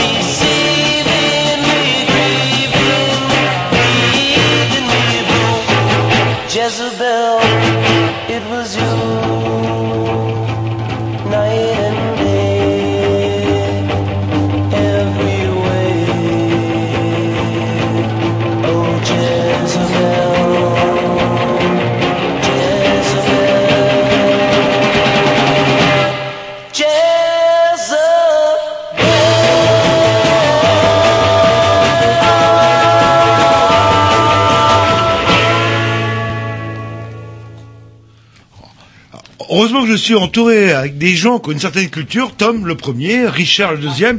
C'est Charles Aznavour qui a écrit cette chanson-là. Bien sûr, Alors, mais je le sais, à chaque fois vous posez la même question avec le même groupe que Bah, vous je- passez Ouais, régulièrement, mais donc bon, du coup... n'empêche, je vous ai oublié. J'ai eu je ça. ne réponds même plus, moi, mes- questions. Je ne réponds même plus. J'ai eu euh, Michel Sardou à un moment, mais bon. euh, Il n'est pas mort, lui, Michel Sardou? Ah, il est toujours, on parle toujours de Fab Lab. euh, Et non. on n'est plus en compagnie de Hugues. Hein, il vous a un peu bluffé, Hugues. On a constaté qu'en fait, il ne respirait pas, ce monsieur. Du coup, Ça, vous n'avez pas il a pu... inventé une machine pour pas respirer. Voilà, et vous n'avez pas pu lui couper la parole. Et nous- en tout cas, c'est bien qu'on l'ait eu parce que là, du, du coup, il vient de nous parler d'un projet révolutionnaire. Donc Richard n'a plus rien à dire. Merci, c'est sympa d'être venu. À bientôt. Non, on a encore Si, de si, choses. parce que Richard, en plus, il est venu avec des trucs. euh, je vois, il y a des composants de quoi peut-être faire péter la planète, ou moins, en tout cas, peut-être nous faire avancer dans le temps ou reculer, allez savoir. Et moi, j'aurais une petite question euh, à poser en termes de philosophie de l'association. C'est-à-dire, bah, c'est quoi le, le maillon faible? Si j'ai bien compris, j'ai une idée, on va me faire rencontrer euh, des gens qui peuvent concrétiser mon idée. Et euh, si rien, je sais pas, quelqu'un invente ou a l'idée du, du 22e siècle, est-ce qu'il est possible euh, bah, que je dépose mine de rien un brevet sur cette fameuse idée qui fait que du, coup euh, euh, la philosophie de Fab Lab est complètement euh, bah, ruinée par rapport à ça? Est-ce qu'il y a des contrôles vis-à-vis de ça? Non, il n'y a pas de contrôle. C'est-à-dire qu'en fait, tout ce qui est créé dans le cadre d'un lab, dès lors que ce lab est labellisé par la charte MIT, tout ce qui est créé, le code doit être partagé. Voilà. Donc comme les licences open source euh, qu'on connaît dans le domaine du logiciel, que ce soit Linux ou les autres, euh, comme Mozilla par exemple, ou les suites bureautiques, euh, dès lors qu'un développeur utilise une ligne de code, il doit reverser aux mêmes conditions euh, ce même code euh, pour la communauté. Là, c'est exactement la même chose. En revanche, rien n'empêche effectivement de euh, capitaliser entre guillemets euh, l'expérience euh, et le prototype ainsi créé, et puis ensuite de le déposer effectivement lorsqu'on en est titulaire. Il faut bien, faut, faut bien comprendre ça aussi. C'est ça qui est assez intéressant, c'est que le Fab Lab, c'est pas quelque chose d'exclusif. C'est-à-dire que aujourd'hui, on voit bien que dans le domaine de la propriété intellectuelle, le paradigme a complètement été bouleversé. Euh, déjà par le MP3, on a vu ce que ça donnait dans l'industrie musicale, Euh, mais c'est vrai qu'on voit surgir des modèles économiques qui sont à la fois fondés sur l'open source et aussi sur la protection. Je vous donne un exemple. euh, on a déposé la semaine dernière la marque LabFab. Non pas parce que nous voulons commercialiser quoi que ce soit dans ce domaine, mais on n'a pas envie que le nom de domaine qu'on a déposé LabFab nous soit interdit par le biais d'un autre dépôt de marque, parce qu'il se trouve que euh, la marque a une prépondérance sur le nom de domaine. Alors je suis un peu technique, Ouais, mais ouais, c'est juste ouais. pour bien que vous compreniez qu'en fait euh, les modèles ne sont pas exclusifs. C'est-à-dire que on n'arrive pas forcément, ils sont pas, euh, ils arrivent pas toujours en collision. Donc on peut tout à fait euh, se protéger et en même temps décider justement en se protégeant, même avec une licence libre, au contraire, de pouvoir euh, choisir la manière dont on veut que son œuvre euh, circule. Voilà, de pouvoir interdire par exemple à une personne de- d'utiliser ce code source pour une utilisation commerciale. Interdire des pays, par exemple, si on a des, des idées, par exemple, interdire pour la Corée du Nord. Ah non, ça c'est pas possible. Ça c'est pas possible. Non. Non, non. Ah, je me rappelle, bon, il y avait toujours des droits, par exemple, sur les bouquins, y compris l'URSS et les pays de l'Est. Vous vous rappelez de ça, cette mention qu'il y avait toujours sur les, les bouquins qui n'existent plus Oui. d'ailleurs maintenant? Et euh, apparemment, à l'époque, en tout cas, on interdisait euh, la copie ou on préservait les droits, euh, y compris dans les pays de l'Est. Là, c'est pas possible en fait. Bah, c'est-à-dire que si, si on part de ce principe-là, bon déjà il y y a énormément de contrefaçons, vous savez, euh, dans les pays de l'Est et euh, en Asie. Euh, à un moment donné, je crois que c'est plus trop le cas, mais 95% des logiciels qui circulaient, par exemple en Chine, étaient des logiciels contrefaits. Voilà. Donc euh, donc il faut bien, faut, faut prendre ça avec énormément de distance. C'est-à-dire que la propriété intellectuelle aujourd'hui, elle est largement impactée par le numérique. Euh, des, secteurs de l'industrie qui sont extrêmement touchés. Et là, il faut bien comprendre qu'avec le fichier STL dont parlait Hugues tout à l'heure, c'est-à-dire cette possibilité de répliquer des objets, euh, elle est aussi impactée dans le sens où certains craignent euh, que euh, on puisse reproduire comme ça euh, indéfiniment des objets qui sont sous licence, euh, qui sont protégés par des brevets. Voilà. Mm, Donc euh, il faut s'y préparer et il faut anticiper là-dessus et pas se prendre le mur dans la figure comme Mais ça, euh, ça va tous les majeurs. Mais Ça- C'est déjà le cas. C'est déjà le cas. Bon après, euh, le, les objets sont quand même extrêmement, euh, euh, comment dire. On est, on est quand même sur quelque chose d'assez euh, émergent, enfin, c'est-à-dire qu'on on est au tout début. Euh, toutefois, moi, c'est vrai que dans, dans un cadre un peu plus pro, on a utilisé une imprimante euh, euh, 3D qui fonctionnait sous une autre euh, fusion laser, pour tout dire, et qui permettait de fabriquer des prothèses dentaires. Voilà. Donc vous voyez, c'est- là en revanche, on est sur du matériel industriel qui euh, plutôt aux alentours de entre 30 et 60 000 euros. Mhm. Voilà. Donc ça existe déjà depuis un bout de temps dans l'industrie. Euh, là, la révolution entre guillemets, à supposer qu'il y en ait vraiment une, moi j'y j'y crois pas vraiment. Pour moi, la révolution, c'est les hommes. Hein. C'est la manière dont les hommes créent de l'intelligence collective. C'est ça la révolution. C'est pas la technologie. La technologie ne sert que de support. Voilà. Et de produit d'appel. C'est tout. Ce que vous appelez euh, l'intelligence de l'homme serait la façon dont il se servira de tout ça, où il va gérer ses problèmes de droit, etc. Oui, c'est la manière dont il crée aussi. Parce que euh, le Fab Lab, c'est un, quand je disais que c'est un, un objet social, c'est-à-dire qu'il décloisonne euh, vraiment euh, la société. C'est-à-dire qu'on a l'habitude, on est vit dans une société extrêmement cloisonnée, euh, voilà, où il y a les disciplines, euh, et extrêmement jacobine et centralisée aussi, on le sait. Euh, donc c'est vrai que le Fab Lab euh, vraiment vient percuter tous ces modèles-là que nous considérons comme étant obsolètes. Voilà. Donc euh, ça on le considère depuis longtemps parce qu'on travaille dans le numérique depuis 15 ans. Donc euh, et le numérique par le biais de l'accès à la connaissance par Wikipédia etc Mhm. que citait tout à l'heure C'est fabuleux, a complètement bouleversé les rapports de pouvoir dans les organisations. Voilà, parce qu'on est aujourd'hui sur des organisations de type horizontal. Ça a modifié également euh, la manière de faire de la politique. Aujourd'hui, on fait plus de la politique du tout euh, depuis cinq ans comme on le faisait euh, auparavant, Alors, même si ça se voit pas forcément. C'est-à-dire que. C'est-à-dire que le participatif a pris énormément de place. Là, si vous surveillez bien ce qui se passe, euh, euh, même, enfin, Ségolène Royal, je sais pas si vous vous souvenez Désir d'avenir, tout le monde s'est foutu d'elle, mais il n'empêche que c'était tiré, c'était, en quelque sorte, était- elle s'était aussi inspirée de euh, l'open government de Barack Obama. Voilà. Donc c'est des choses qui remontent à déjà un certain nombre d'années, et on voit aujourd'hui que même dans les campagnes municipales, euh, à Rennes et ailleurs, hein, à Bordeaux aussi, euh, on fait de plus en plus appel aux citoyens pour participer à l'élaboration du programme aussi. Voilà, et ça c'est c'est c'est c'est l'impact du numérique, voilà, qui est venu euh, Il y a une campagne aussi. euh, euh, municipale à Rennes, non, euh, ces temps-ci? Ah, ça c'est mou. Oui, Comme les socialistes Voilà. sont persuadés de prendre une tôle, ils la ramènent pas trop. La droite la ramène pas trop parce qu'ils craignent à- au Front National. À la limite, il y a que le Front National qui est en campagne. Ouais, puis, euh, ouais, mais c'est vrai Rennes, résumer. euh, on va faire une petite euh, pause musicale, mais à Rennes, c'est vrai que c'est calme, hein, les, les municipales. J'ai l'impression que si les socialistes présentaient euh, un nounours euh, ou une bouteille de limonade, euh, ils seraient élus de toute manière. Le... Et c'est c'est quand? C'est l'année prochaine, non? Non, non, c'est cette année. On va, on va bientôt reparler, mon bon Jean-Loup. Vous avez une affiche, euh, quelque chose? Si, j'ai vu une affiche, quelqu'un avec des binocles. Euh, un mec avec des binocles, mais je c'est pas le mec de la droite, c'était pas le mec de la gauche, puisque c'est une nana normalement à Rennes, si je dis pas de bêtises. Et donc du coup, euh, non, moi je sais pas. je sais pas. Et comment il s'appelle le maire euh, actuel? Il s'appelle, euh, comment dirais-je, de l'humour, non pas de l'humour, de Lavaux, de Lavaux, Voilà. à chaque fois. Ah, c'est marrant qu'il faut Oui, mais alors attendez. 10 Pour une secondes fois- avant de penser à qui est le maire de Rennes depuis C'est 5 marrant. ans. Moi, j'ai toujours trouvé, par contre, qu'une des tares des politiques, c'était de s'accrocher au pouvoir. On a un qui est arrivé il y a cinq ans, qui s'en va cinq ans plus tard.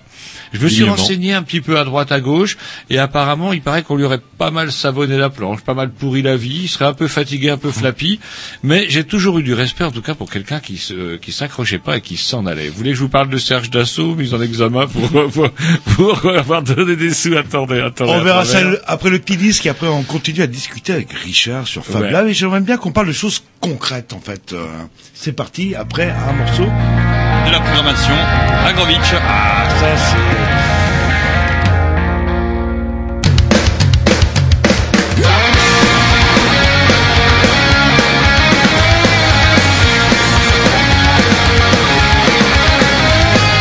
Holiday spent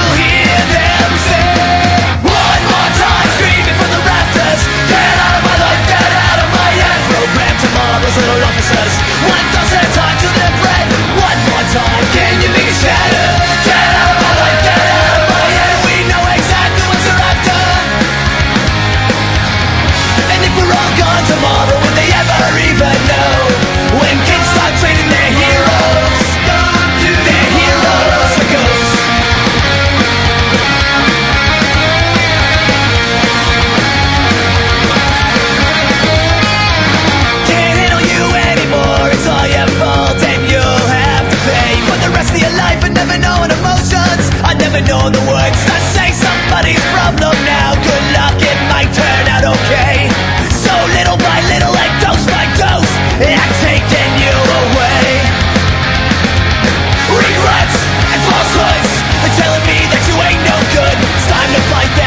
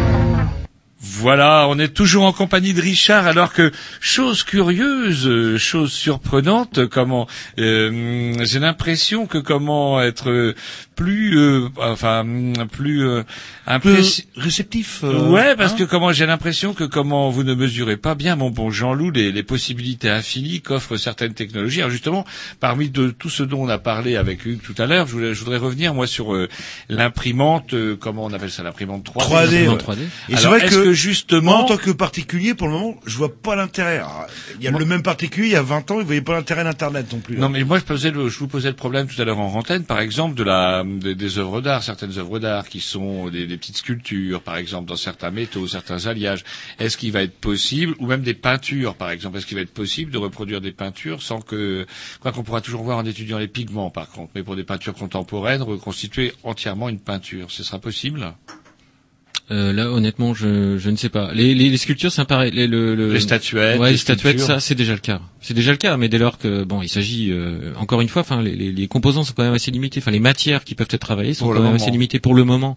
Euh, mais les métaux, c'est déjà possible. Euh, le chocolat, c'est déjà possible, effectivement. Et le plastique, ça l'est déjà. Enfin, euh, Hugues rappelait que sur Thingiverse, donc qui est un site internet euh, qui est accessible à tout le monde, hein, on peut télécharger 50 000 objets en libre. C'est-à-dire qu'on peut euh, télécharger le fichier comme un fichier MP3, euh, on le stocke sur une smart euh, media, c'est-à-dire une carte mémoire.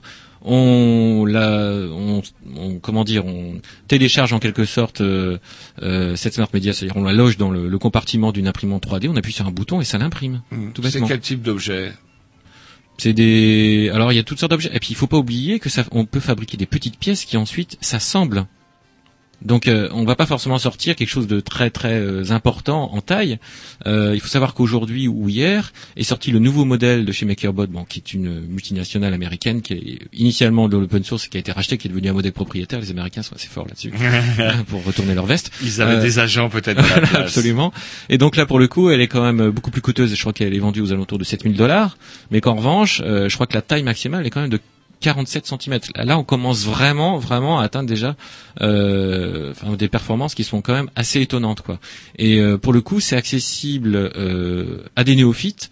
Euh, puisque c'est c'est vraiment des, des, des imprimantes. Nous, on en a euh, actuellement euh, deux, et c'est vrai qu'elles sont très très faciles à utiliser, mais qu'il faut toutefois, euh, on est quand même au balbutiement, donc il faut quand même apprendre à s'en servir. peu, là. voilà, c'est pas une imprimante, euh, je vais pas citer de marque, mais c'est pas une imprimante euh, euh, à jet d'encre, quoi, où on appuie sur un Ouais, bouton, ça marche. ah, ce que j'appelle un voilà. bescouillon, du style l'imprimante, vous allez l'acheter euh, 80 euros, etc.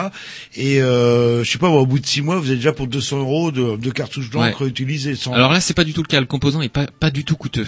Voilà. Ce qui est coûteux, c'est quand même le modèle de base euh, pour la MakerBot, mais en revanche, il parlait tout à l'heure des modèles open source qui beaucoup sont beaucoup moins coûteux. La RepRap euh, dont on parlait, enfin, qui est le modèle, euh, le, le- le modèle, on va dire euh, euh, préhistorique euh, de l'imprimante 3D, il date de 2005. Donc c'est juste pour replacer dans le contexte quand même. On est quand même sur quelque chose d'assez fulgurant. Alors justement, c'est une question que j'allais vous poser. Euh, D'ici combien de temps on peut estimer que les gens vont Les se munir, ouais. les particuliers vont se munir de, de leur imprimante 3D Vous voyez ça à l'horizon combien 10 on a ans, 20 déjà, 14. je pense qu'il faut avoir une véritable utilité. Oui, c'est un peu faut la avoir un intérêt Alors, pour on le faire. revient à ce que disait Voilà. Jean-Loup. Est-ce qu'il y aura une utilité pour les Bah, particuliers la de Poste vient ça de mettre à disposition, je ne sais pas si vous l'avez entendu, mais la Poste vient de mettre à disposition, vient de lancer un nouveau service de mise à disposition d'imprimantes 3D.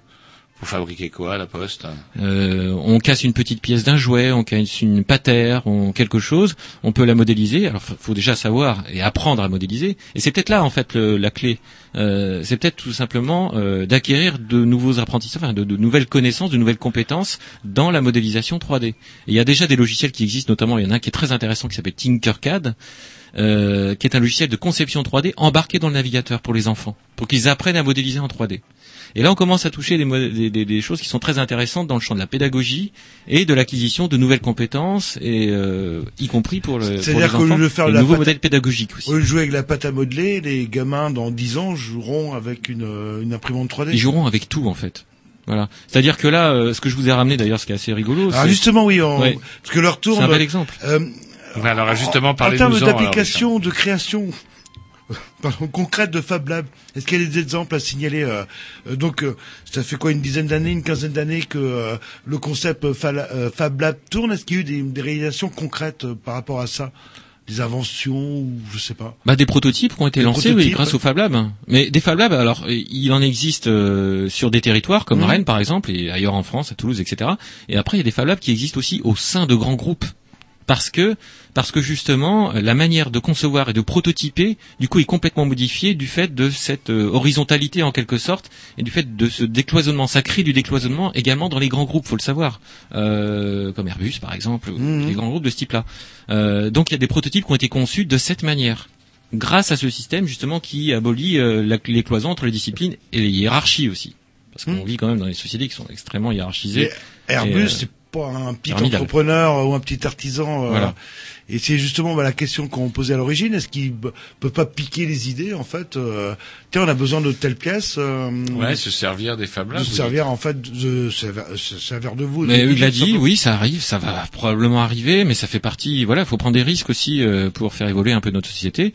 Et après, pour parler de ce qui se passe à Rennes, euh, il a parlé du, du projet Bionico, qui est un des plus visibles actuellement et qui fait beaucoup parler de lui. Euh, après, il y a des tas d'autres prototypes qui sont euh, disponibles et qu'on peut d'ailleurs euh, découvrir sur le site labfab.fr. Et puis, euh, et puis, faut pas oublier qu'il n'y a pas que l'imprimante 3D. Il y a aussi des composants électroniques dont parlait Hugues. Alors, c'est un peu moins euh, simple à expliquer, mais qui sont des, des cartes électroniques qui sont open source, donc programmer soi-même, qu'on peut apprendre à programmer. Mhm. Donc, on peut programmer des objets, on peut créer des objets intelligents qui dialoguent avec Twitter, qui euh, qui font, euh, qui qui permet d'allumer une LED lorsque on y branche un capteur de mouvement, un capteur sonore. Ça a l'air des choses complètement inaccessibles euh, qui était inaccessible qu'à des ingénieurs. Aujourd'hui, euh, lorsqu'on apprend et qu'on suit un cursus de, de formation à, à la programmation Arduino, on peut apprendre ça en une semaine. Alors justement, c'est quoi votre formation à vous, Richard? Alors moi, je suis juriste. J'ai Ah. fait euh, du droit des affaires. Et Hugues, lui, il était quelle formation, lui On Euh, je- il a fait philo. Ah ouais. fait Non, très loin, nous, nous, sommes, nous sommes des, des, des- un peu. D'abord, on est un peu des diplodocus du web, hein, parce que on est tombé dedans euh, un peu au tout début. Donc, euh, je pense que Hugues, c'est à peu près comme moi, c'est les fins des années 80, 90. Euh, et c'est vrai qu'on a des formations qui sont de sciences molles Mhm. initiales. Mais euh, je pense que c'est des, des, des- des profils un peu plus rares aujourd'hui, malheureusement d'ailleurs. Bah, écoutez, on s'écoute un petit disque et après vous a- vous amenez une petite boîte là, qui nous intrigue depuis le départ. euh, ouh, Un qu'est-ce que- gadget. Un gadget. Allez, un petit disque et c'est. C'est ma programmation, si je Ah dis oui, pas bah, de le sait, bêtises. bah Et ça doit être ce Softpack. Tiens, c'est ça.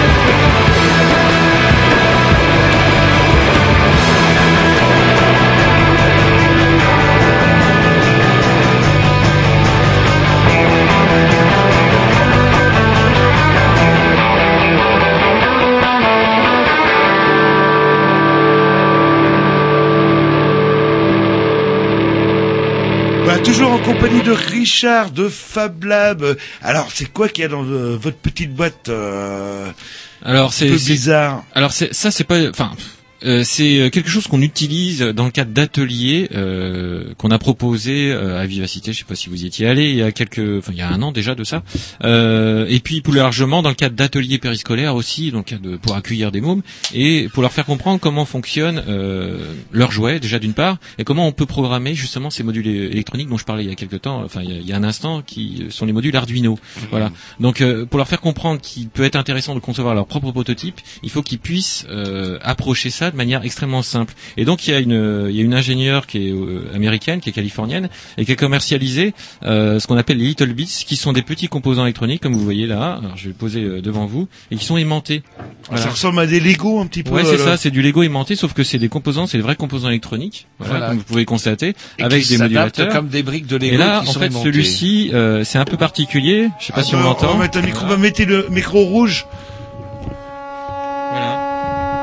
Fait, il s'agit d'un euh, synthétiseur à l'analogique et son composant donc était commercialisé à la fois par Little Bits et par Korg, voilà donc euh, qui est bien connu dans, par les musiciens. pour les, euh, et donc c'est un vrai synthétiseur analogique avec euh, des modules et un oscillateur. Ah, euh, ça, c'est un delay, Roger etc. toujours. Et, et ça ressemble un peu à ce qu'on appelait les ondes Marteneau. euh, Oui, bah ça utilise des ondes en fait. Ça ressemble. Je crois que les modules sont à peu près les mêmes que ceux utilisés par le MS20, qui est un synthétiseur hyper connu euh, des années 70, euh, qui vient tout jeu d'être édité, mais qui se vend fort cher, qui est un synthétiseur vintage. Et donc ils ont commercialisé cette boîte-là. Et c'est euh, là, c'est pour des enfants un peu plus grands. C'est plutôt pour 14 ans. Mais il y a d'autres boîtes de ce type-là qui sont euh, plutôt avec des capteurs sonores, des capteurs de mouvement, etc. Et qui permettent de prototyper des choses, y compris pour mon gamin de 4 ans qui a prototypé une lampe qui réagit euh, lorsque on passe la main devant. Voilà.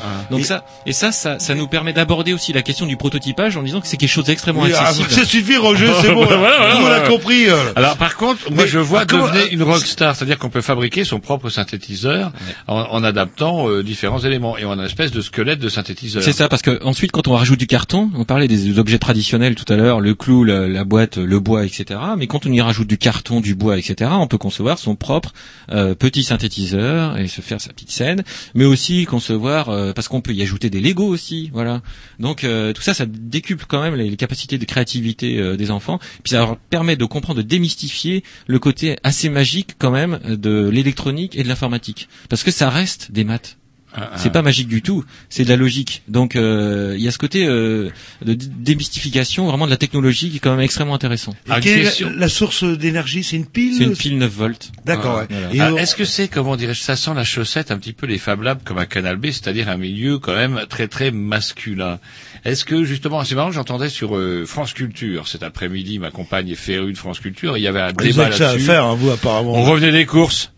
Et donc du coup, comment dirais-je euh, Et donc du coup, euh, il y avait des tas de profs qui, qui s'engueulaient, d'éminents euh, sociologues qui s'engueulaient, psychologues qui disaient oui, pourquoi les, les matières scientifiques sont réservées aux garçons et pourquoi, par exemple, euh, ne serait-ce que dans, la- dans, le- dans les métiers de la justice, on ne trouve plus que des femmes? Justice, éducation, médecine, on ne trouve plus que des femmes. Et dans, euh, bah, dans les- tout ce qui touche un petit peu à l'électronique, l'informatique, etc., et la technologie en général, pouf, ça soit toujours euh, fortement. euh, Votre question, est-ce qu'il y a des gonzesses euh, à Fab Lab? En fait, Il y en a plein. Ah bah plein. Voilà, c'est euh, Il y en a plein, je vais vous dire pourquoi, tout simplement parce qu'il est situé à l'école des beaux-arts et que l'école des beaux-arts, la section design est, euh, est composée également, euh, je crois, à part égale à peu près euh, d'hommes et de femmes. Donc, Mais en euh, général, les Fab Labs, c'est est-ce que justement, est-ce qu'il y a aussi beaucoup de femmes qui s'intéressent euh, Non, ça sent un peu le tout de bras. Faut être honnête. euh, Ah. Faut être honnête. Non, c'est vrai qu'en général, c'est quand même largement fréquenté par des hommes et des barbus. Vous voyez ce que je veux dire? C'est-à-dire euh, plutôt des, des. des intégristes euh, musulmans. non, enfin, attention. non, non, non, je dis barbus, non, non, c'est pas du tout Pour ça, mais c'est un côté ça. des bombes en que- 3D avec, Moi, ce que euh, j'appelle les barbus, c'est c'est ceux qui sont vraiment des, des férus de code, de l'open source et qui défendent. On parle des hackerspace qui défendent à tout prix l'open source. Et en cela, c'est vrai que euh, c'est une communauté euh, qui euh, qui est pas toujours, on va dire. Très très ouverte dans le sens où euh, parfois ils aiment bien travailler entre eux, travailler sur les projets entre eux. Et c'est vrai qu'ils ont des difficultés parfois à s'ouvrir à d'autres publics. Ils sont plus dans la réflexion cela- en fait. ouais, euh, complètement. rien à voir Des geeks peut-être, si on dit. Oui, c'est ça, des, des vrais geeks. Bon, j'en suis un aussi. hein. Mais euh, c'est vrai que... Non, vous la- êtes bien habillé, je trouve, pour un geek. euh. Ouais, mais c'est peut-être parce l'autre. que j'ai filé là. droit. il a fait pas. efforts pendant un an, puis là, avant. euh, il mélange le. Alors justement, parce que la question qu'on se posait, allez, on va, moi je vais vous dire la vérité. Quand vous montiez l'escalier, la question que Jean-Loup a posée à comme moi Julien, est-ce qu'il va avoir des binocles Est-ce qu'il est habillé correctement? Pas mélanger à un ton. euh, Est-ce qu'on peut avoir d'autres sons avec votre machine? Parce que je veux, il y a quand même tout plein de boutons. Oui, ouais, ouais, ouais, ouais. Parce que regardez, regardez, on va voir. Il y a même du bruit blanc. Du bruit blanc? Alors Ah expliquez-nous, c'est quoi le bruit Alors blanc le bruit blanc, bah c'est, je sais pas, Revolution 9 des Beatles sur le White Album, je sais pas si vous vous souvenez de ça. Espèce de bruit, un truc comme ça. Alors, je crois que- je sais pas si Allez-y, Alors, faire, mais je vais décrocher. Et c'est comme ça qu'ils l'ont fait en fait. euh. Ouais, Vous êtes en train de nous faire du Beatles en direct. Voilà. Enfin, presque. Devenez une rockstar avec le Fab Lab. C'est pas merveilleux. Voilà. Voilà, ça c'est du bruit blanc. On croirait un cours d'eau qui se déverse. euh. Putain, j'ai- j'entends les Beatles. Ouais. La fin du disque. Et quand on oubliait le, quand on oubliait la tête de lecture leur- sur, euh, leur sur tour- le disque. Ça fait pareil quand Canal B il met mal. Hein. Oui, euh, C'est exactement part la même quand chose. on C'est ça écoute- du bruit blanc. Ou quand on écoute euh, en direct de la Réunion via Skype. Voilà. C'est un peu le même son. Alors quelqu'un qui prendrait l'émission en cours de route pourrait se laisser abuser. Euh, le- les Fab Labs, ce n'est pas que du bruit blanc. Non, non, non, non. C'est, c'est parfois des choses extrêmement construites, mais ça a l'air de bruit blanc, mais c'est parfois, mais c'est très construit parce que le, le rythme entre le bruit blanc était. euh, Non, non, mais c'est, Little Bit, c'est quand même assez patent. Et honnêtement, je crois que, je crois qu'il s'en est vendu assez peu parce qu'elle vient tout juste de sortir cette série-là. Euh, je crois qu'on a parmi, on a été les premiers à utiliser euh, ces, ces, ces composants-là euh, pour des enfants euh, en France, il me semble, euh, parce que c'est sorti très récemment, il y a un an et demi à peu près. Bah, sur le blog, on pourra mettre euh, tous les liens, etc. Et puis leur tourne, leur tourne. Et vous parliez euh, d'ateliers. C'est-à-dire qu'il est possible de vous rencontrer euh, sans vous inviter à une émission de radio, par Il y avait exemple. des ateliers gratuits d'apprentissage du code Arduino, ce qui est quand même assez extraordinaire. Alors, où parlait 700 personnes qui ont été formées l'an dernier, c'est, c'est, c'est incroyable. Sur Rennes Gratuitement. C'est où et c'est Gratuitement. C'est à l'école des beaux-arts et les, les jours d'ouverture sont le jeudi et le vendredi. L'école des Beaux-Arts, c'est le boulevard de Cise. Rue Hoche. Rue Hoche. Ah, ça a changé, ouais. En plein centre. En plein centre. Non, vous voilà. confondez avec l'école d'architecture, vous. Ah oui. Voilà, c'est fléché, parcours est fléché à partir de la rue Hoche. Vous pouvez rentrer à l'école des beaux-arts. En plus, vous découvrez ce magnifique cloître, ainsi que les œuvres des étudiants qui sont et les salles d'exposition. Et voilà, c'était ouvert au grand public. C'est le jeudi soir, j'imagine.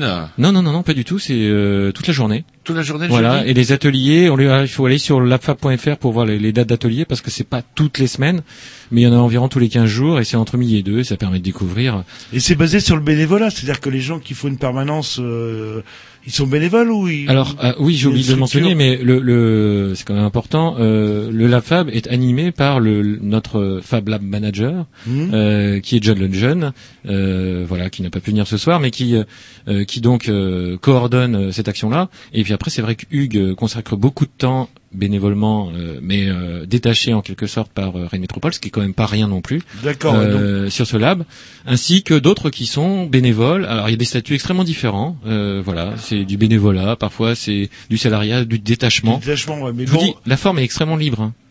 C'est voilà, c'est ce qui caractérise, euh, c'est que c'est pas tout, c'est pas très normé tout ça. Mais il y a une maintenance, par contre, pas très normée, mais une maintenance perpétuelle. Absolument. Et donc, et on, si on est C'est pas intéressé, c'est très normé, mais c'est très rigoureux. Voilà, Voilà. quand même. Allez, on, sait qu'on a juste le temps de s'écouter un petit disque avant de se dire au revoir. euh, Pour avoir sur Jean-Luc, je dédicace à Tom. Oh, Oui, ça va être sweet, hein, c'est pour oh vous là dire. là, c'est chiant.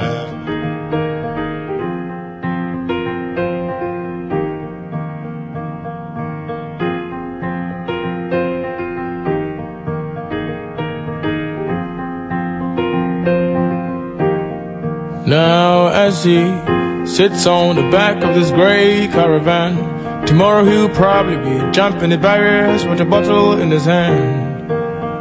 Sparkling, sparkling water mixed with peaches and rum.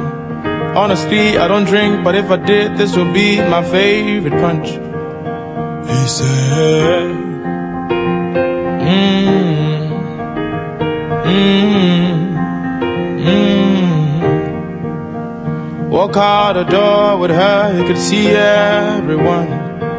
Dressed in black, a class that seemed too far to fit. She said, Look at you, look at you, your game is over. Your cup is full, your cup is full. Stop wasting time praying for more exposure.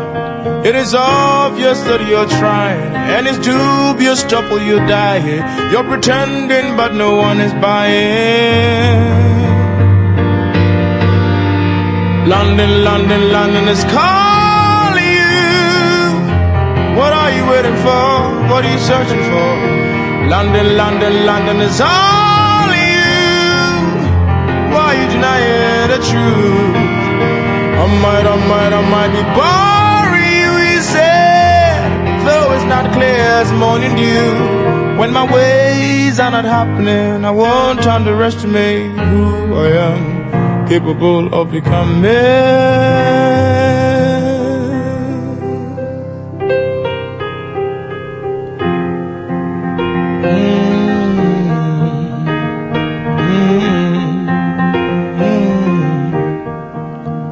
History will be made today is written boldly on his face.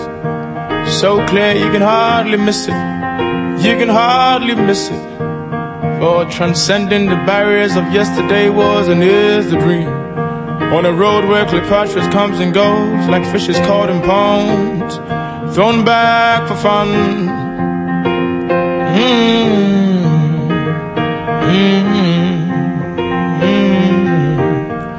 She said, Look at you, look at you. Why can't you just pick a flea? Your cup is full, your cup is full. What have you not yet achieved? It is obvious that you're trying, and it's dubious or you die here. You're pretending, but no one is buying. London, London, London is calling you. What are you waiting for? What are you searching for? London, London, London is all you. Why are you denying the truth? Oh, I might, oh, I might, oh, I might be boring as morning dew. When my ways are not happening, I won't underestimate who I am, capable of becoming.